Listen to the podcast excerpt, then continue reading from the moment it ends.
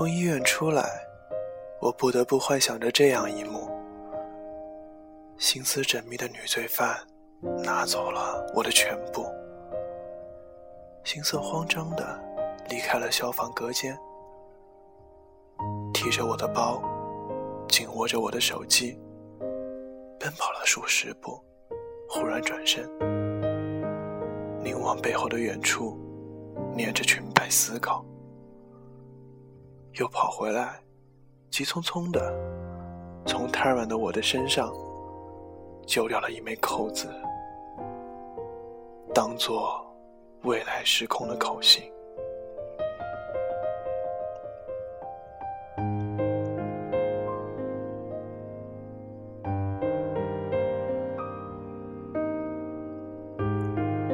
每次我洗脸的时候，我把这段往事。投入水里，那水就冒着烟，烧得沸腾了。海边篝火时，我把它扔进那篝火里，火里面就哗啦啦的冒出冰渣子。我把它锁进箱子里，它受不了那一份气，震得箱子直响。放进提琴的琴箱中，它就捂着耳朵，又埋怨着琴弦的噪音。像放风筝一样，我连上一根线，让它被围在那股类似于当晚地铁过堂的热风里。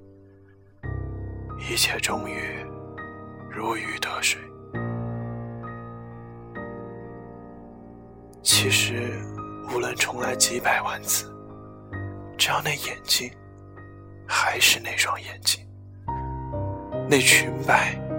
仍是那裙摆，我恐怕仍是会相信他，仍会被那橘子味的暧昧冲昏头脑。没人能，没人能够阐明心动的原理。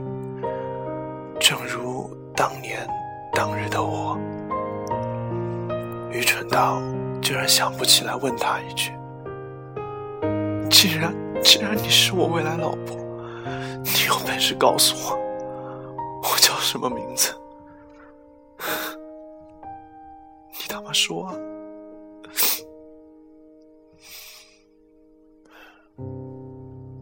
我不恨这个陌生人，相反的，那些交谈历历在耳，这几百万次的愚蠢及信任，才是时空与爱的秘密。